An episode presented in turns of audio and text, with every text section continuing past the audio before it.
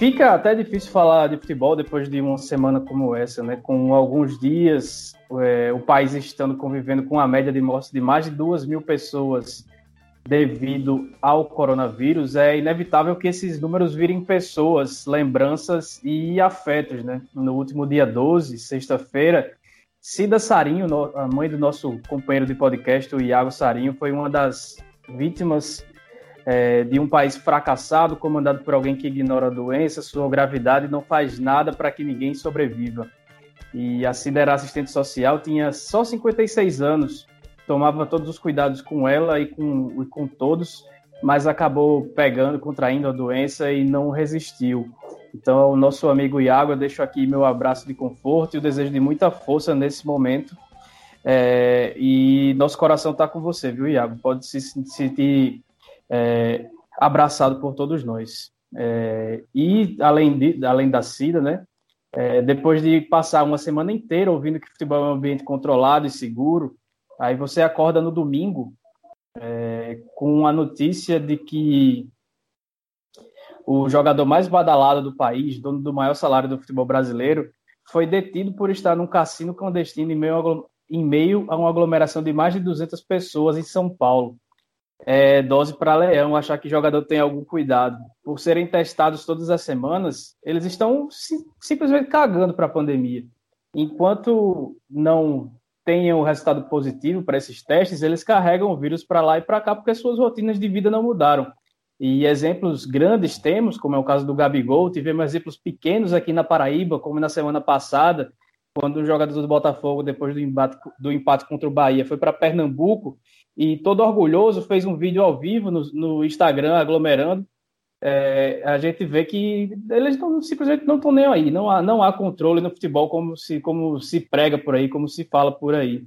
É, hoje, no domingo, dia 14, enquanto a gente grava o podcast, o sogro do nosso apresentador oficial, Edgley Lemos, está sendo transferido para o Hospital Metropolitano de João Pessoa, também com Covid. Então é uma situação desesperadora e o futebol está umbilicalmente ligado a isso tudo, porque não é um mundo paralelo, não tem como defender. Mas enfim, teve jogo esse fim de semana pela Copa do Nordeste, teve adiamento do Paraibano e a gente vai falar sobre isso aqui. É, no episódio 74 Minutos Finais estão comigo Ademar Trigueiro e Pedro Alves. Um abraço, meus amigos. Um abraço, Ellison. Excelente aí a apresentação. E é isso mesmo, a gente fala de futebol porque ele está acontecendo e a gente trata sobre o futebol, gosta de ver futebol mas assim não está sendo nada alegre, né? Tá acompanhando o futebol, porque ele está dentro de um mundo que está muito triste e às vezes me parece que o futebol tá mesquinho, né? O mundo da bola. Mas enfim, vamos falando aí que teve paraibano é, em campo, 13 Botafogo, e a gente tem que tem que papear aí sobre nossos clubes que tem é, começos um pouco distintos aí de inícios de temporada de 13 Botafogo. Já já a gente conversa mais. Pois é, boa, boa para você que nos ouve, onde quer que esteja. Excelente reflexão, né, para esse começo de bate-papo. A gente fala de futebol porque não tem como não falar. Se a gente nasceu no Brasil, que é o país do futebol, do carnaval, gostemos ou não, provavelmente quem está nos ouvindo gosta, gosta bastante, como a gente. Mas a gente é influenciado por essa cultura do futebol, os nossos ídolos também nos influenciam e é necessário a gente ter muito cuidado com os ídolos que a gente escolhe, né? O Gabriel Barbosa é um, um jovem, eu acho que ele tem talvez a minha idade, não, não sei ao certo, talvez seja até mais jovem que eu. E como eu também muitas vezes acaba sendo inconsequente, né? Enquanto jovem, enquanto pessoa. Só que o Gabigol, ele representa a figura do ídolo. E o ídolo é espelho, é exemplo para diversas pessoas de diversas classes sociais, de diversas idades. Então, o Gabigol, ele precisa sim, é, enquanto Gabigol, ter mais cuidado com as suas ações. Né? Não dá para separar Gabriel Barbosa, jovem, de Gabigol, ídolo. E é muito delicado a gente falar sobre tudo isso, porque enquanto humanos, todos nós estamos propensos a erros. E todos nós também que agora estamos, ou a maioria de nós que agora estamos apontando, tacando-lhe pedras, né, pela atitude infeliz, incoerente e imatura do Gabigol. A maioria de nós nem, nem tem mesmo a, a, a condição de fazer isso, porque também tem, tem sido pego numa situação difícil e vez por outra acaba pisando numas cascas de banana. Eu, particularmente, posso falar por mim, tenho tido muito cuidado, mas muitos dos que atiram pedras neste momento, os meninos também eu sei que tomam bastante cuidado, mas muitos dos quais atiram pedras nem sempre é, é, estão no máximo do, do zelo, né? Vez ou outra também tá. Enfim, tá sendo um período muito complicado para todos nós. Mas vamos embora, vamos falar de futebol propriamente, vamos falar de bola rolando, porque além das polêmicas, para além das quatro linhas, a gente também tem muita coisa dentro do campo para debater. E é isso que propõe esse episódio, né? Vamos que vamos, amigos. O Gabigol que recentemente lançou uma linha de produtos infantis, né? Ele que aos 23 para 24 anos quer ser exemplo para as crianças, mas aí no seu momento de folga, no seu momento de, de descontração, acaba colocando a vida de todo mundo em risco, como, é, e isso, ele numa aglomeração dessa, para ir treinar no outro dia, então nem com os seus companheiros, era o último dia de férias dele, nem com seus companheiros ele tem responsabilidade, né, mas sigamos. Antes da vinheta, eu peço para os ouvintes que nos sigam nas redes sociais, a gente está no Twitter e no Instagram, arroba minutos, finais, e também no Facebook, facebook.com.br pod minutos finais. Deem essa força para a gente, que gera conteúdo de primeira qualidade aí, modéstia à parte, sobre o futebol paraibano para vocês. Então vamos nessa. Pode soltar o som da banda Razamate. O podcast Minutos Finais é a nova casa de discussão do futebol paraibano você pode ouvir onde e quando quiser. Basta ir no Spotify, Deezer, YouTube ou no site minutosfinais.com.br para ficar muito bem informado com as melhores opiniões sobre o futebol paraibano.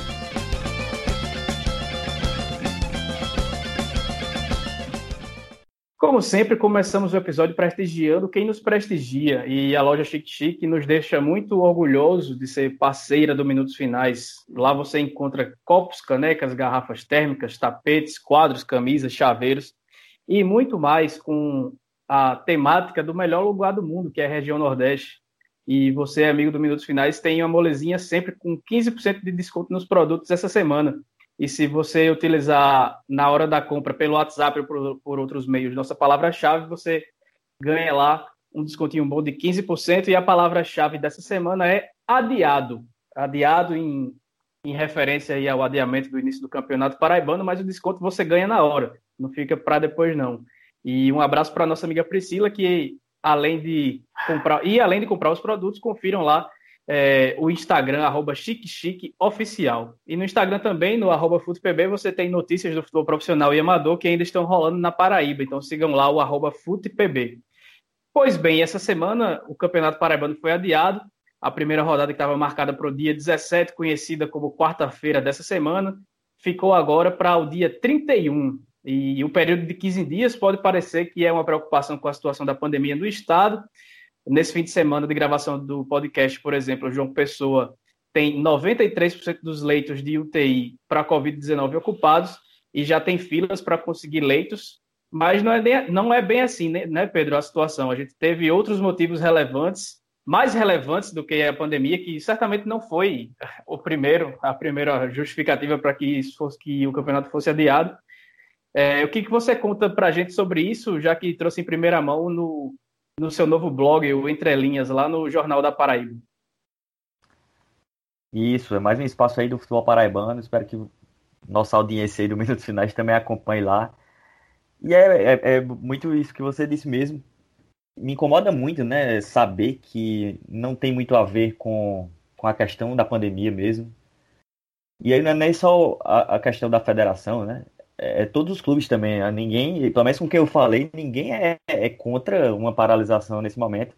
É, todo mundo evoca, inclusive, uma fala do secretário de Estado, né, o Geraldo Medeiros, que também relativizou nesse sentido sobre futebol. Ele acha que é um ambiente controlado e tal, que não, não havia necessidade. Eu discordo. Os clubes de, é, concordam com ele e coloca esse argumento também que não deixa de ser técnico, né? É, sob o ponto de vista técnico, Mas, enfim, eu também sou pragmático e fico feliz que aconteceu esses 15 dias aí, que já dá uma, é, uma demora um pouco maior de ter jogos, enfim. Mas foi muito mais a questão do, da dificuldade que seria realmente para colocar o, o, jogo entre 13 e Atlético de Cajazeiras no calendário, se o campeonato se iniciasse. Realmente ia ficar bem complicado, é, já que o, o 13 joga nessa semana que está entrando agora na quinta-feira, né? E tinha um jogo marcado pelo Paraibano, que seria a estreia do Paraibano nessa quarta-feira. E pelos cálculos que, que, até eu fiz também, assim, ia ser bem difícil encaixar esse jogo. É, era possível, era, mas seria complicado mesmo para encaixar no calendário do momento, por causa da Copa do Nordeste, Campeonato Paraibano, enfim. E foi muito mais por isso. E também por uma questão de ter tempo para pensar em negociações né, é, comerciais, para viabilizar a questão do, do, campeonato enquanto produto. Fico triste de, não, de a questão pandêmica, o consenso ser diferente do que eu penso e do que eu acho que deveria ser é, o mais prudente, que é a paralisação do futebol. Me parece que, em geral, mesmo o futebol não vai parar. Né? São Paulo, até o governo de São Paulo está tentando buscar uma paralisação. E aí a Federação Paulista já estuda jogar em outros estados. É, é complicado, né? O mundo do futebol é muito mesquinho na minha visão, pelo menos. Porque eu até entendo que o futebol realmente é, é, é, mais controlado, mas eu não diria que é totalmente controlado, bem controlado. Ele só é mais controlado do que todo o resto da existência, que parece que nada é controlado aqui no Brasil. Então, se você for comparar, ele é controlado. Mas o que é que nós tem, temos, temos visto sempre? É casos de, de Covid, jogadores não jogam, não jogam por, por conta de Covid. É, pessoas também no futebol morreram, né? Técnicos, pessoas mais velhas. Enfim, é, é, é muito triste o que está acontecendo de uma maneira geral e me parece que o futebol vai relativizar até o fim aí. Não, não, não consigo mais ver no norte aí uma paralisação do, do, do futebol brasileiro. É que, a bem da verdade, né, o, o, Brasil como um todo politizou a questão de tal modo que praticamente todos os âmbitos da nossa sociedade estão relativizando a pandemia até o fim, né?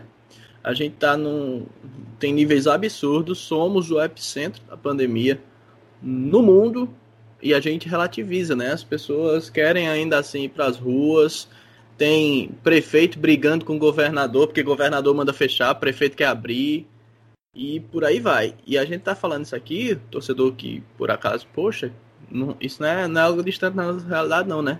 Não é algo distante da nossa realidade não, né? Para falar de forma correta, porque eu engoli as palavras. Isso acontece aqui na Paraíba, né? Isso acontece aqui em Campina Grande. Então, é, mas para falar do, do adiamento propriamente, é a conta vindo daquela reunião lá no final do mês de dezembro que disse: Nós não temos condições de disputar o Campeonato Paraibano, não vai ter campeonato. O adiamento é reflexo direto daquela atitude de guri buchudo dos nossos dirigentes lá no final do mês de dezembro, quando queriam forçar que o governo do, do, do estado lhes fizesse o repasse financeiro a respeito do programa Gol de Placa. O adiamento do Campeonato Paraibano por 15 dias nada mais é do que reflexo dessa decisão mimada, dessa decisão pequena de dizer lá em dezembro que não haveria campeonato Acabou que a competição foi se postergando e cá estamos. 14 de março, data de gravação deste episódio de número 74.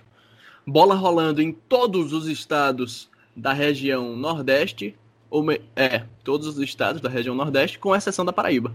É isso.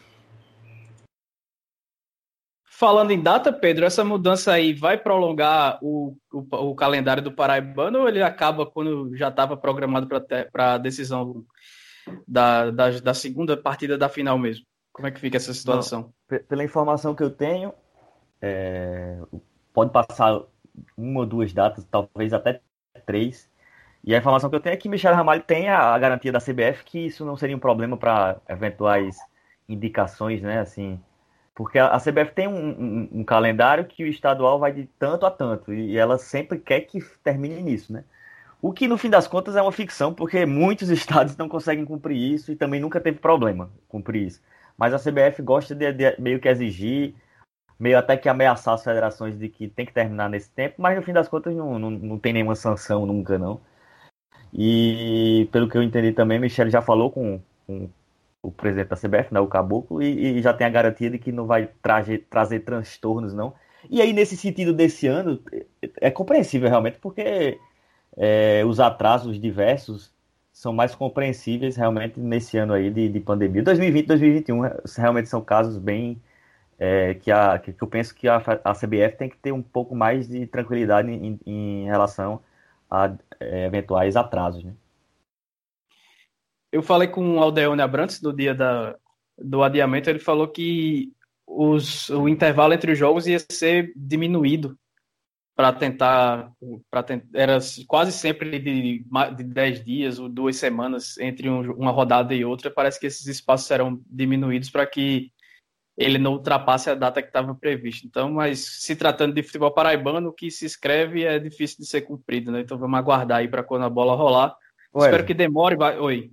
Outra informação aí para o minutos finais é que muito provavelmente as rodadas vão ser com jogos quarta, quinta, sábado e domingo, sabe? São quatro jogos e um, um, um, jogo em cada dia. Dificilmente vai ter rodada junto, né? A não ser a última, evidentemente. Mas a, a, a perspectiva é que seja dessa maneira que eu estou falando. Pois é, então vamos aguardar aí. A gente espera que demore um pouco mais para começar o Campeonato Paraibano ou que por algum milagre divino, nos próximos 15 dias a situação da pandemia esteja mais controlada. O próprio secretário Geraldo Medeiros, que disse que o futebol é um ambiente controlado, acha que vai piorar ainda antes de começar a melhorar. É, Ademar, ainda sobre esse adiamento, Campinense e Atlético de Cajazeiras, por maneiras distintas, devem achar uma, uma situação positiva nisso tudo. A Raposa, por motivos óbvios, porque tem tempo para colher os cacos da surra depois de tomar, depois de tomar aquela surra para o Bahia na Copa do, da Copa do Brasil. E o Trovão, porque está refazendo seu elenco com a terceira comissão técnica só na pré-temporada. Inclusive, deve aproveitar esse, esse, esse período aí até o início da competição para marcar três amistosos. É, você concorda, ou pelo menos no caso do Campinense, seria melhor entrar logo em campo para tentar desfazer aquela impressão deixada é, na Copa do Brasil? É, eu vou falar especialmente do Campinense, mas antes, sobre o Trovão Azul, eu realmente não sei o que pensar uh, do Trovão Azul. Não sei se é, se, é, se é possível enxergar algo de positivo no adiamento para o Atlético Cajazeiras, que já está tão submerso à negatividade né, para essa temporada.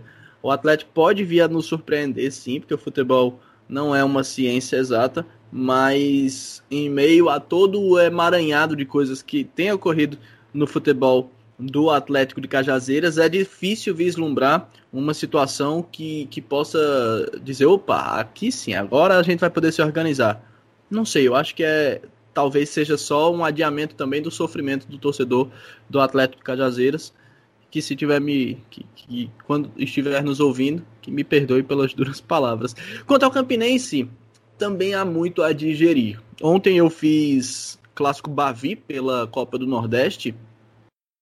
E eu me questionava por diversas vezes como o Campinense conseguiu ser tão frágil frente ao Bahia que não se mostrou assim tão perspicaz. Se mostrou também um time que carece de ajustes, né? Talvez o pessoal lá do Tricolor de Aço tenha gastado toda a bola que tinha para a semana contra o Campinense. E de fato, individualmente falando, minha língua hoje está uma graça, né? Minha, minha dicção hoje está uma graça. Mas enfim, individualmente falando, o, o, Bahia tem um poderio técnico que lhe permite sim ganhar bem do Campinense e, e daí por diante. Mas de 7 é demais.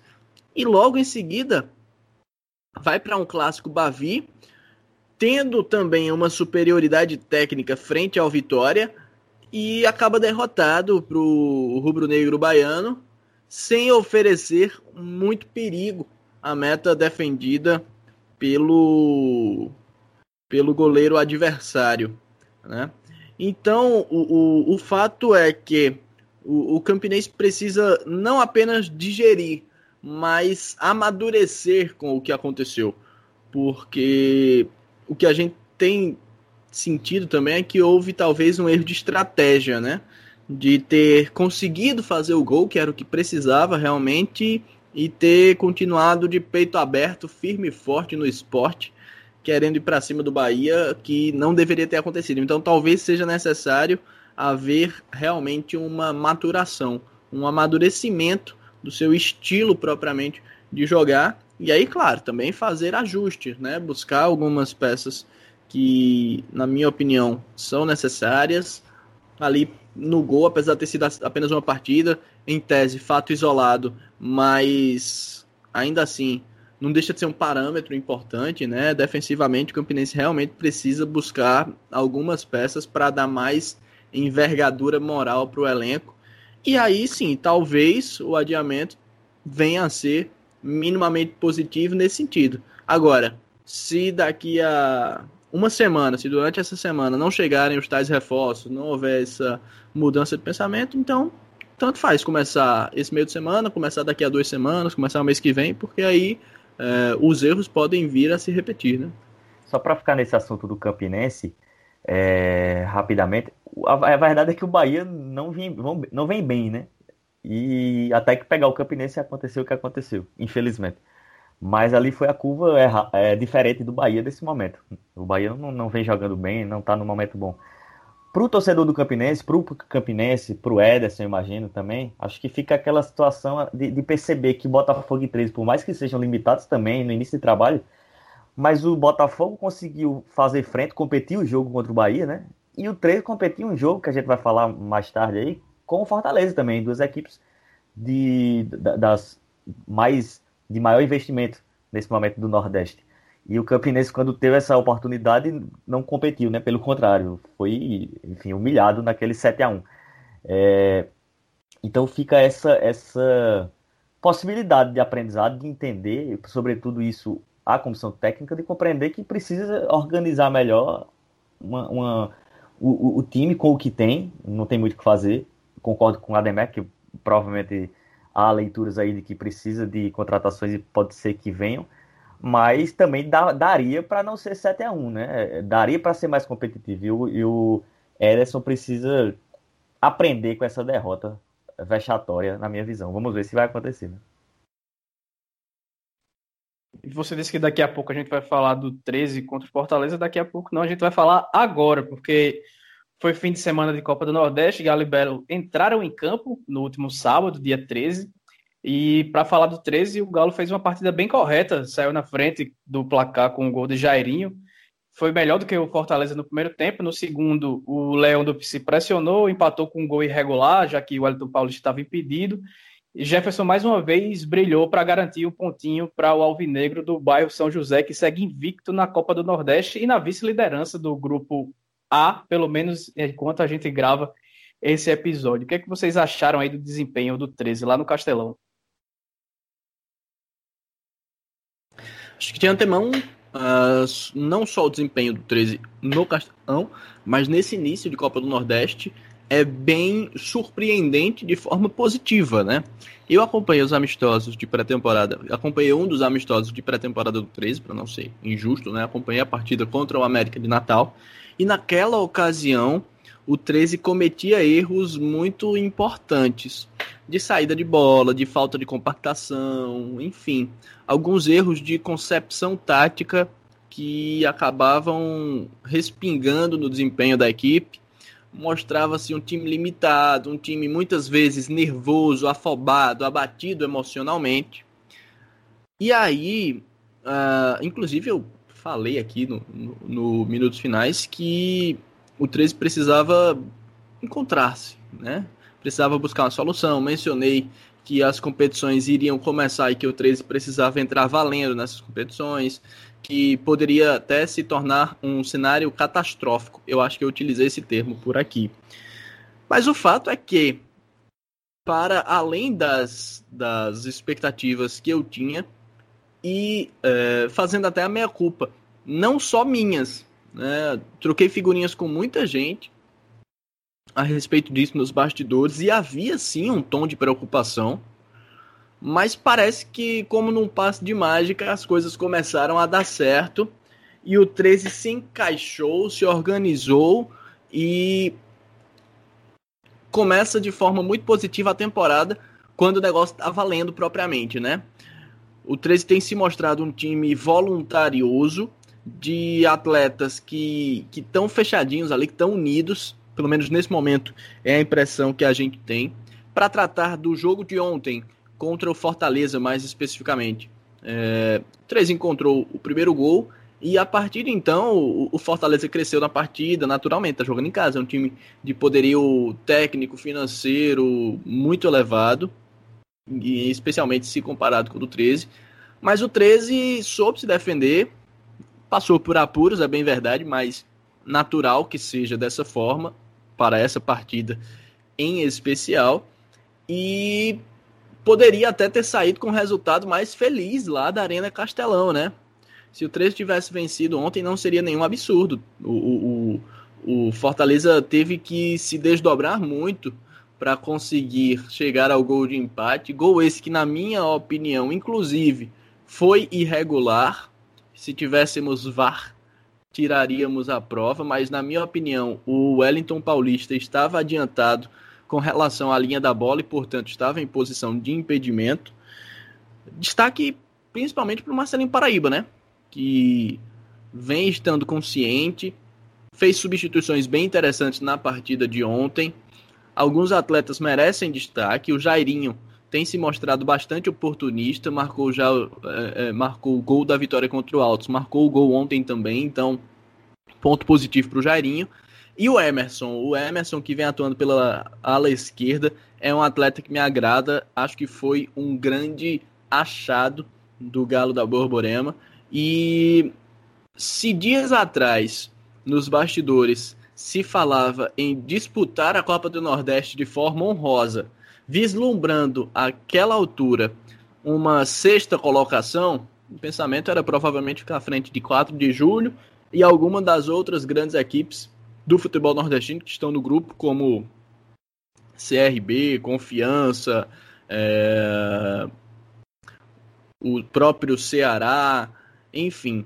Se o pensamento era ficar à frente de uma dessas equipes, Sampaio Corrêa, o 13 já pode dobrar a meta, já pode começar a vislumbrar, beliscar uma vaguinha aí nas quartas de final, que seria muito positiva não apenas para a moral do elenco, para o engrandecimento da figura do Marcelinho Paraíba como treinador de futebol, mas também para os cofres do Galo, porque isso renderia uma quantia adicional de cerca de 300 mil reais e num momento como o que a gente está vivendo, é muito positivo ter esse tipo de benefício. E, para falar do Marcelinho Paraíba propriamente, eu acredito que parece que vem dando corpo o negócio, parece que vem ganhando forma.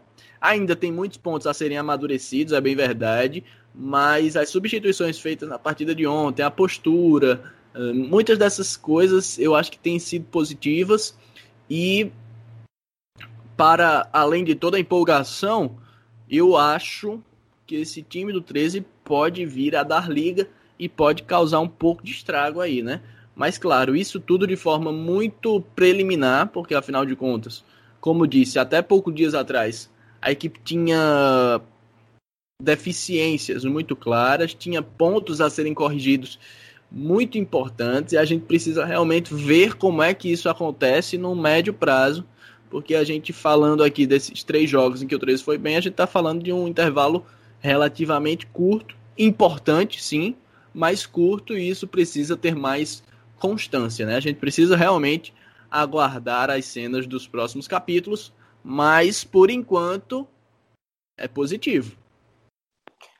Pedro, a saída do Jairinho no intervalo fez com que o 13 recuasse demais. Não, acho que até agora ninguém explicou o motivo da saída dele, se foi contusão, se sentiu algum mal-estar, alguma coisa. Mas o fato é que após a saída dele, o 13 ficou muito no seu campo de defesa, é, trouxe o Fortaleza para o seu campo. E é sempre um risco muito grande quando você faz isso com um time que é superior tecnicamente ao seu e tem o poder de decisão do Wellington Paulista lá na frente por mais que o gol tenha sido impedido, né? Depois ele até deu uma cabeçada que o Jefferson fez uma defesa milagrosa no canto esquerdo, bem rasteirinha, assim, uma cabeçada bem de longe, muito, muito colocada, muito. A técnica muito boa do, do camisa 9 lá do Fortaleza. E você acha que essa alteração teve influência no placar do jogo? Se ela foi feita cedo demais ou era realmente o que o, o 13 precisava fazer ali naquele momento é, do primeiro para o segundo tempo? É, eu também tenho a impressão que foi algo que não, não, é, não foi escolha, né? Talvez tenha sido a necessidade, embora a gente ainda não tenha informação. É, esse jogo do 13 contra o Fortaleza, para mim, é o primeiro jogo bom do 13, né? O 13 vai bem em diversos aspectos. Na minha visão, ele foi inferior ao CSA lá em Maceió, foi inferior também ao Altos, né? Dentro de casa, fez o gol e depois foi. O Jefferson teve que intervir ali pesadamente para garantir o resultado. Contra o Fortaleza, acho que também não foi superior ainda. O 3 ainda não foi superior ao, a um adversário. É, porém, foi um bom jogo do 13. O 13 soube se defender, soube sair, né? Não ficou só ali fechadinho, jogando por uma bola, uma bola que talvez pudesse não acontecer. Jogou por algumas bolas, e isso é interessante, isso eu achei, achei legal. Ontem o time parecia mais maduro, e é uma evolução. Então acho que o 13, o torcedor 13 anos fica já com esse jogo com paradigma para os outros para pensar assim, pô, se jogar desse jeito, o time pode ser competitivo. E é isso que Marcelinho vai ter que extrair do, do, seu, do seu grupo, né? É, talvez a questão do Jairinho tenha feito o, o 13 realmente se, se fechar mais no segundo tempo, e aí o segundo tempo foi muito mais parecido com o que o 13 vinha sendo nos outros jogos. No primeiro tempo não, né? Teve, teve chance, conseguiu sair para o jogo também, não, não se acovardou, soube se defender, fechar espaço e respeitou o Fortaleza mas teve boas chances. No segundo tempo, não. Só teve um ali no início, que também foi boa chance, né? É, num contra-ataque bem rápido. E depois acabou sendo mais atacado do que atacou, né? E aí veio, veio o empate. Um resultado bom. Até botei no, no blog, entre linhas, lá do Jornal da Paraíba, sobre o, o meu entendimento de que né, nesses três primeiros jogos o, o Botafogo meio que decepciona e o 13 surpreende. Não que eu acho que o 13 esteja jogando melhor que o Botafogo, nem acho. Eu acho que eles tem, estão produzindo de maneira próxima até. Mas o 13 tem bons resultados nesse cartel de três jogos, né? É, empatou fora de casa com o CSA, venceu em casa mesmo jogando mal, mas está lá os três pontinhos.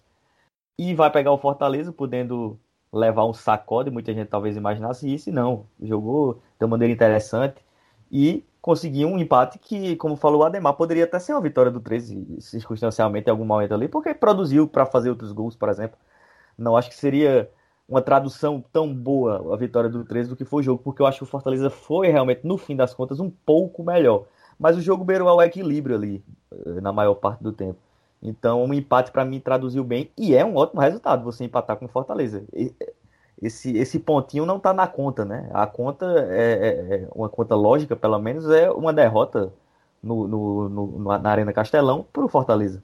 Então, um empate que é muito valioso para o 13, que aos poucos vai melhorando aí e vai surpreendendo, pelo menos a mim, nesse momento. Um pouco depois do, do jogo do Galo, no fim da noite de sábado, o Botafogo enfrentou o Sampaio Correia no Almeidão e o empate por 1 a 1 fez com que as duas equipes continuassem sem vencer na Copa do Nordeste. Do lado do Belo, que não contou com o Clayton ainda aprimorando a parte física, quem também não jogou foi o Rafael Oliveira, que sentiu desconforto muscular e já ficou de fora por lesão pela primeira vez na temporada. E aí o Vilar, o Marcelo Vilar, treinador, apostou Quem imaginaria, em hein? Quem imaginaria? Pois é, pois é. Por essa ninguém esperava.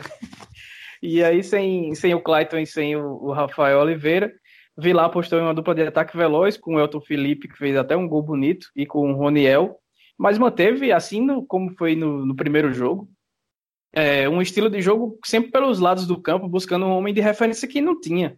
Algo que não fazia muito sentido, além de mexer muito tarde na visão de muita gente no time na segunda etapa.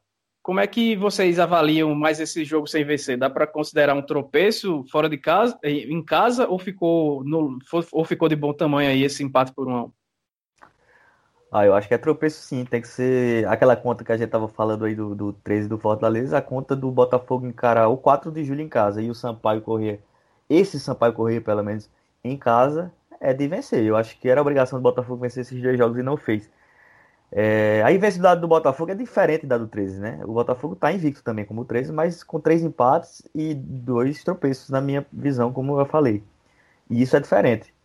É, o Botafogo não foi melhor ontem do que o Sampaio, pelo contrário, acho que o Sampaio foi o melhor time do jogo, para mim, muito claramente. Não dá para dizer que foi a partida das piores do mundo do Botafogo, ele até criou e tal, mas não jogou bem, não voltou a jogar bem. É, tinha ido bem contra o Bahia, ou seja, o Botafogo já tem um paradigma de bom jogo, que é, que é o, o, o, Bahia, né? Um jogo que o Botafogo foi melhor até do que o Bahia. Mas se esperava uma evolução de um jogo para outro, ou pelo menos uma manutenção ali de uma boa atuação que não teve. O Vilar inovou, e não tenho nada contra isso. É, acho que é um esquema de jogo, de ideia de jogo que é interessante. Você não tem uma referência, tem seu valor, mas acabou que não deu certo. O time ficou mais rápido mesmo, né?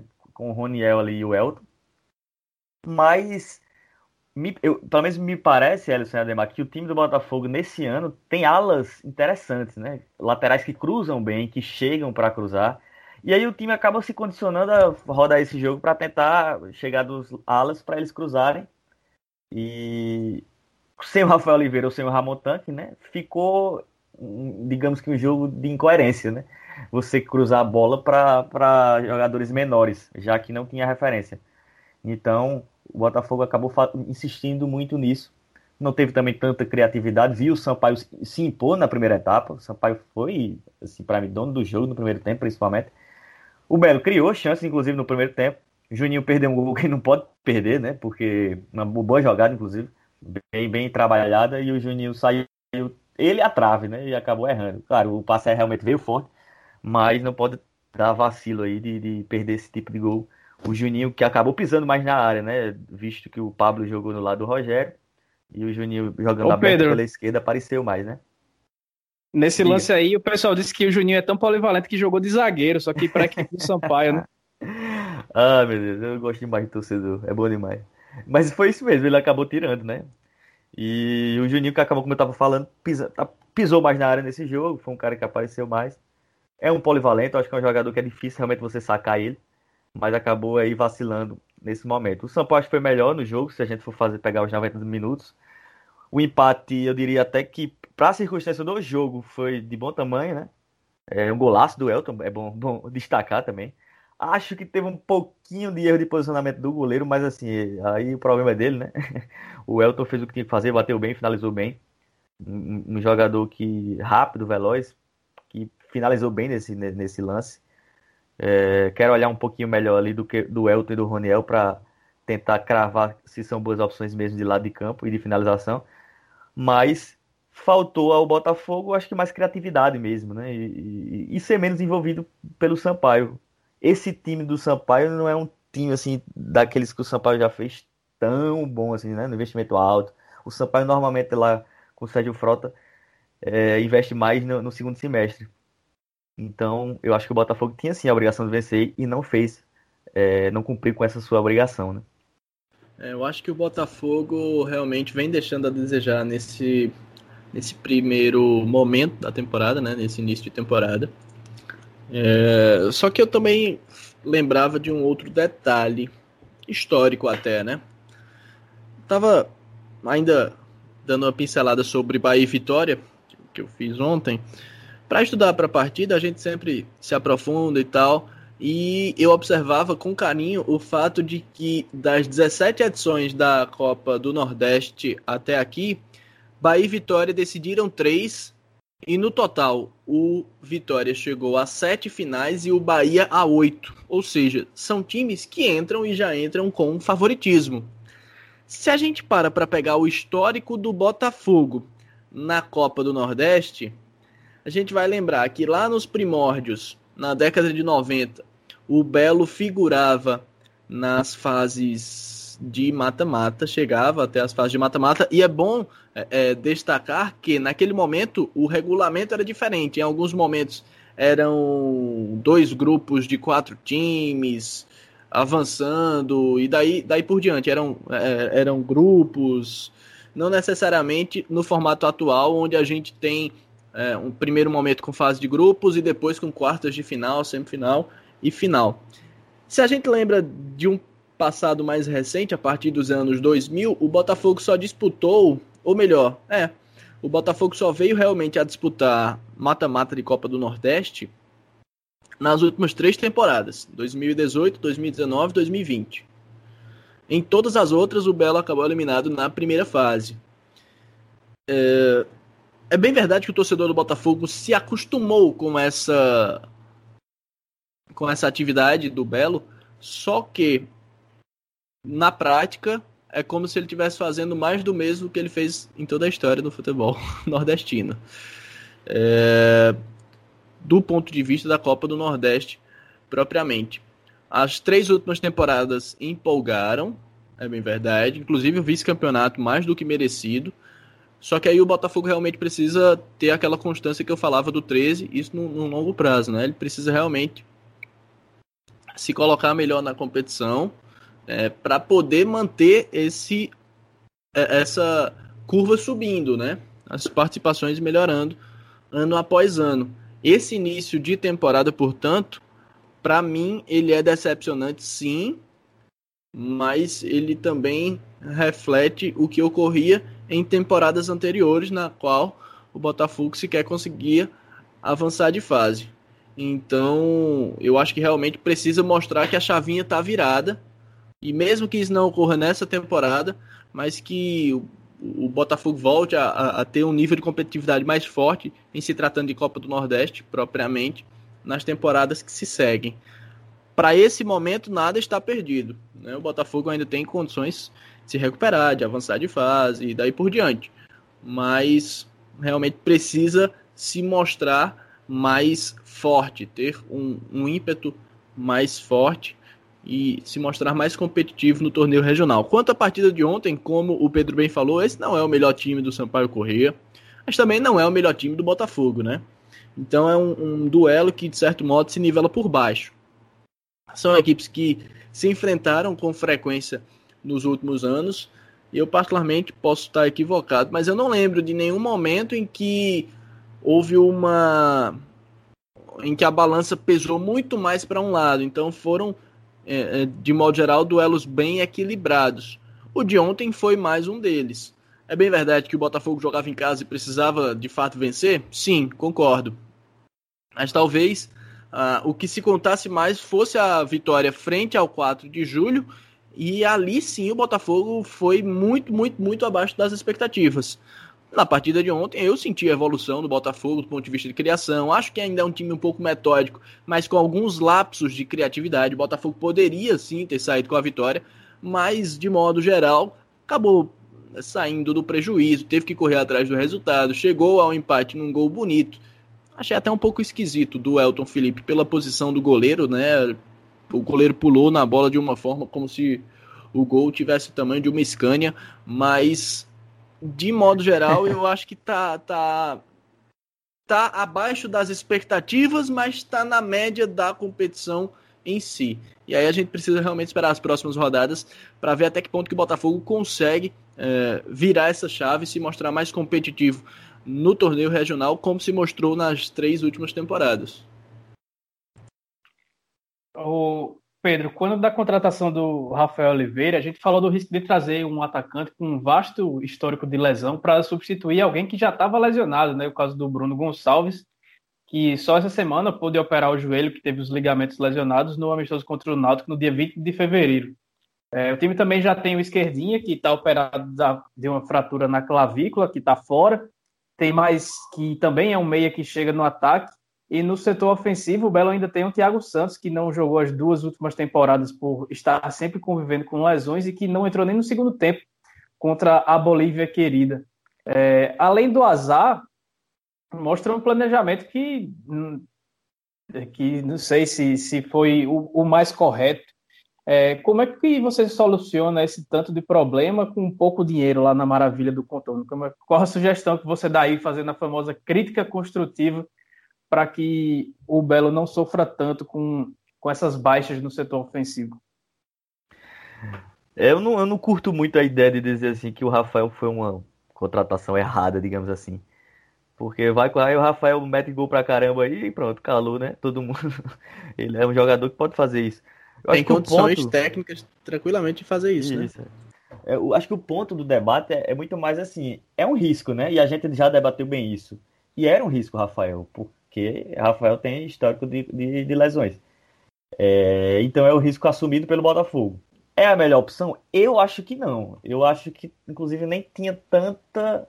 Deveria se ter tanta pressa para essa contratação. Poderia tentar buscar de uma maneira mais calma. É, porém foi a, a compreensão da diretoria e aí foram numa peça que é conhecida, que eles confiam. Só que existe esse risco e todos sabiam, né? E aí eu acho completamente é, louco, triste a ideia de que no segundo jogo o Rafael já não estava à disposição por conta de uma lesão muscular. Espero que ele possa no, no, no Botafogo se recuperar logo e, e, ter sequência que inclusive ele sempre teve no Botafogo. Ele no Botafogo ele quase nunca se machucou assim de ficar tanto tempo, mas na carreira isso aconteceu muito. É, eu, eu, particularmente achei que não, não era a melhor opção ir nele, mas ele tem condição aí para tecnicamente demonstrar que foi sim a melhor opção. Mas é isso, Rafael foi se machucou, né? Teve que o Vilar teve que trabalhar com outra outra ideia. Imagino que o plano A era jogar com o Rafael mesmo. E já de certo modo isso participa aí de um revés ou de um tropeço do Botafogo dentro de casa para o Sampaio. Vamos ver como é que o Rafael vai, vai se recuperar isso, dessa lesão. Mas o fato é que aquele risco assumido está aí, muito claramente. Aí o, o Rafael acabou no segundo jogo, né, depois de ser contratado, é, deixando o time na mão por problemas clínicos. Duas semanas, um jogo, um gol anulado, uma lesão e uma aglomeração é o currículo recente aí desse retorno do Rafael Oliveira ao Botafogo. Movimentado, pelo menos, né? Exatamente. É, essa semana o 13 tem mais um jogo pesado pela, pela frente, né, na Copa do Brasil. Os comandados de Marcelinho Paraíba vão enfrentar o América Mineiro de Lisca às 16 horas de quinta-feira, dia 18, no estádio Presidente Vargas. O jogo ia ser às 17, mas foi antecipado a pedido do Sport TV, que vai transmitir. E o Coelhão é o atual vice da, da Série B do Campeonato Brasileiro, vice-campeão, e vem de derrota para Caldense no Mineiro por 1 a 0 mas ainda assim é vice-líder do estadual lá de Minas Gerais, com nove pontos em quatro jogos. É, a base é, o, é, a mesma que conquistou o acesso na segunda, na segunda divisão nacional. E visto essas, toda essa situação, qual o tamanho do favoritismo do, dos mineiros? Ou vocês acham que o Galo da Borborema consegue equiparar as forças jogando em seu estádio? Lembrando que, pelo regulamento da primeira fase, só a vitória serve para o Galo passar de fase. Olha, eu acho que o 13 vai num bom momento, né? Isso é interessante, digamos. É, a gente debateu no, no, sorteio aqui que Bahia e América Mineiro eram bem favoritos. E é, continuo achando isso, mas pelo menos o 13 vai num, num, num, momento legal, assim. Eu acho, honestamente, que o Marcelinho não vai cometer o deslize, talvez, a, a coragem que teve, porém deu ruim, né? O Ederson Araújo. Eu acho que o Marcelinho vai é, comedido, mais tranquilo, um time reativo, como vem sendo o 13 no, no, nos últimos jogos. É, claro, não abdicando de jogar, porque, como você falou, Elson, o regulamento tem essa, esse peso enorme né, para o time da casa. Tem que vencer, o empate, o, o, o, adversário já entra, o visitante já entra classificado, né? Começa o jogo classificado com empate. E o, o time da casa tem que fazer pelo menos um gol para vencer a partida. Acho que o Marcelinho vai soltar o time depois, porque tem certo momento que aí é, aí é aquela velha perdida de um, perdido de mil, né? Realmente, e depois não tem muito o que fazer. Mas ele vai tentar ficar vivo para a reta final do jogo, eu imagino.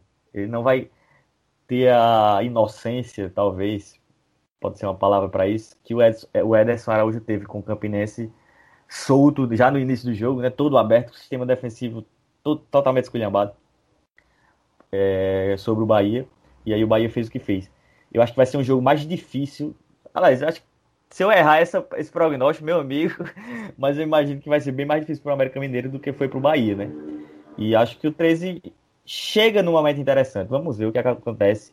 Se o 13 conseguir fazer o que fez contra o Fortaleza, né? Que é um, um time do nível, digamos assim, do América Mineiro, favorito e tal, mas de nível semelhante, né? dá para o, o, o 13 talvez sonhar. Eu acho muito difícil. Eu acho que se eu fosse para apostar, eu acho que o América consegue vencer seu jogo. Também acho muito difícil o Lisca respeitar o 13 demais no sentido de jogar atrás das linhas, dando a bola para o adversário por estar em casa. Acho que não, acho que o América vai tentar se impor. E a lógica é conseguir. Não sei se vai acontecer. Mas é, eu, eu tô esperando um jogo difícil para o América Mineiro. É isso que eu posso dizer. É, eu também tô nessa, nesse pensamento.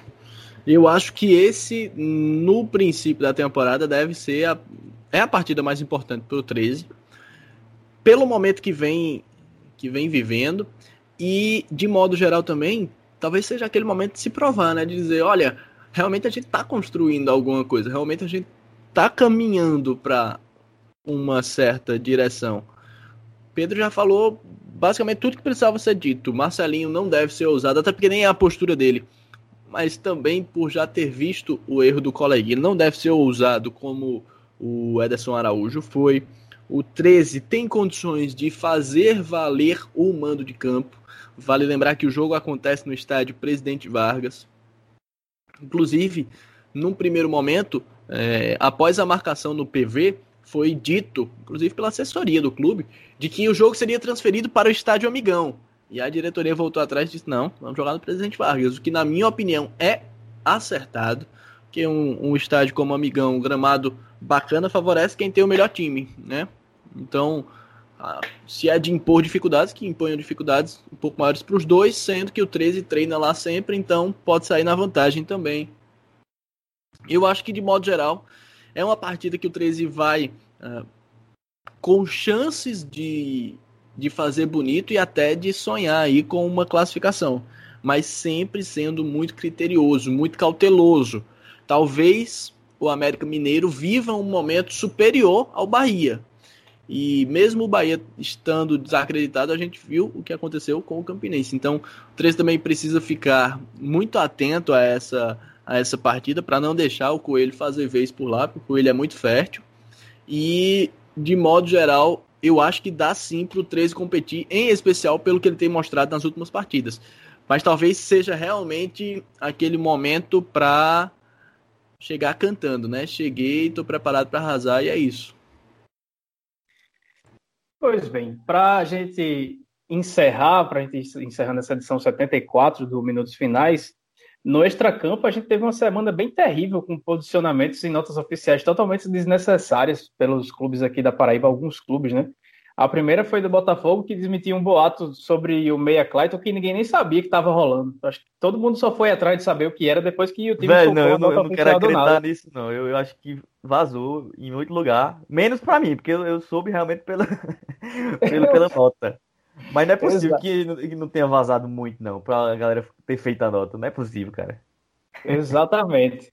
E ainda mais um assunto que, se fosse verdade, coisa que, que negam, o Clayton e o clube negam, era algo totalmente pessoal que não teria nada a ver, porque se meter, se posicionar, enfim.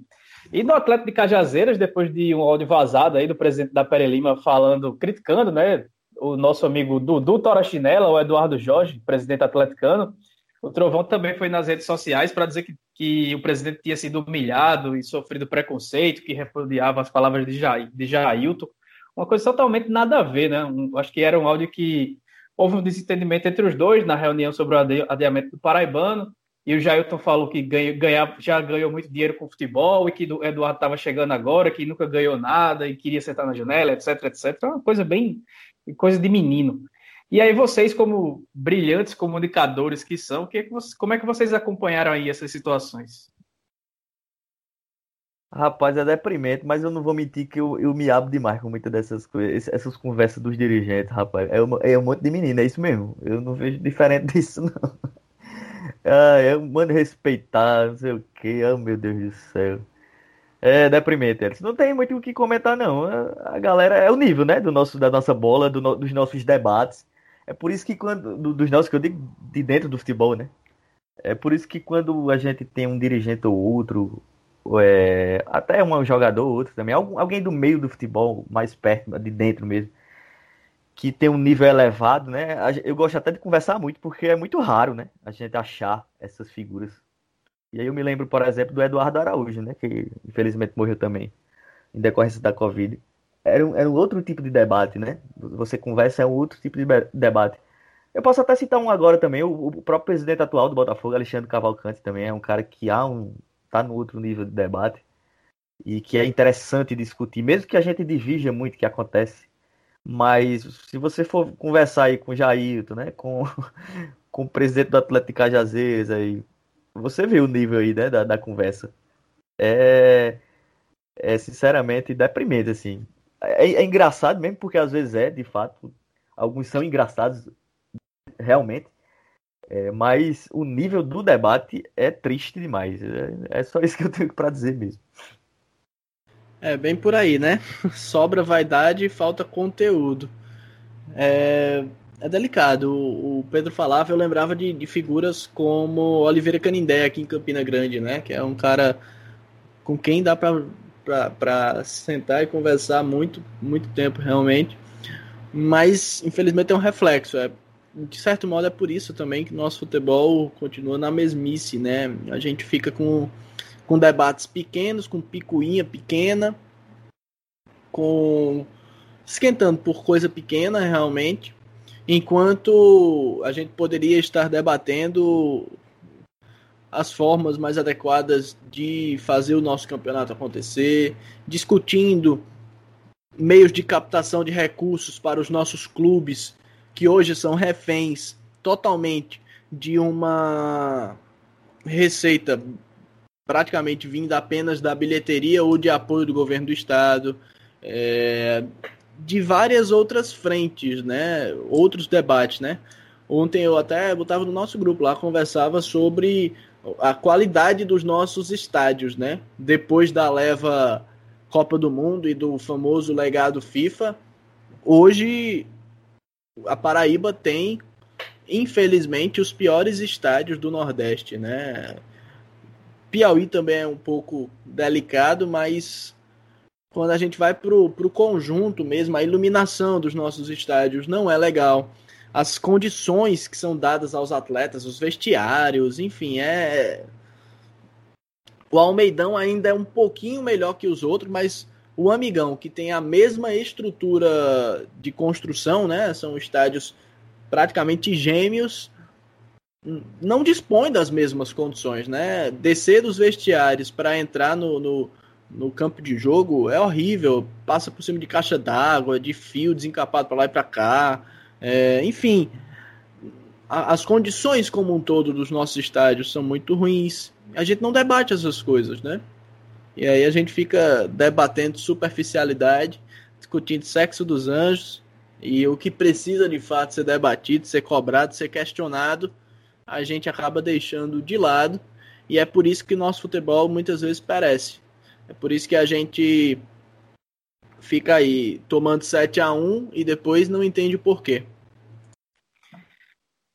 A saideira eu vou deixar para o Pedro, que é para, já que o Ademar tocou nesse assunto dos estádios, é, Pedro, tem uma situação aí de que os times sertanejos querem mandar todos os seus jogos à tarde, né? Não, não, quer, não querem rodadas noturnas lá no José Cavalcante, no Marizão e nem no Perpetão. Explica aí essa situação aí pra gente, pelo que você apurou lá no Entrelinhas. É, de fato é isso mesmo. Os times do Sertão querem jogar de tarde.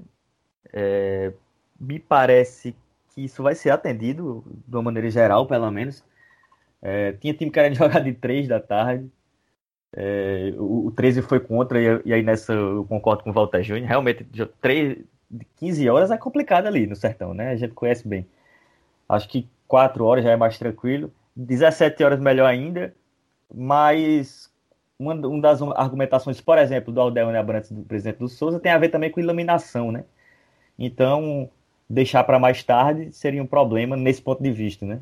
É, porque, segundo ele, pelo menos, a iluminação está muito ruim. É, de, de, uma maneira geral, realmente é ruim, isso eu posso atestar, que eu já fiz muito trabalho de fotografia lá e é muito ruim, mas também não é nada diferente do que é o Almeidão, por exemplo, e ninguém nunca reclamou muito, pelo menos, embora seja ruim a iluminação. Para mim isso é muito claro. Aqui na Paraíba não tem iluminação boa, na verdade. Ah, talvez o menos ruim que eu conheço é o Amigão. Mas enfim. Acho e ainda assim é uma é complicado. Eu não vou falar a palavra não, mas é complicado. não, mas é ruim também do amigão. É muito ruimzinho, cara. Muito só ruim. É o menos Baixa... ruim. Pelo que eu é. lembro, assim, eu acho que é o menos ruim é o, é o amigão. O amigão, então, assim, só para um parênteses uhum. até, desculpa, Pedro, até te interromper, mas você fica praticamente fora do estádio. As cabines de imprensa lá em cima, a galera que narra rádio, que faz jogo de TV, fica num, num, num praticamente num prédio fora do estádio. E de frente é uma iluminação que não é bacana, enfim, deixa muito a desejar. Exato. E de, de, todo modo, eu acho que as partidas realmente no Sertão vão ser de tarde, 4 horas. Ficou um consenso de que 16 horas é, tá tranquilo para jogar de tarde. Mas, de maneira geral, acho que vai ser jogos de tarde mesmo no, no Sertão. É um pleito que eu acho que vai ser atendido.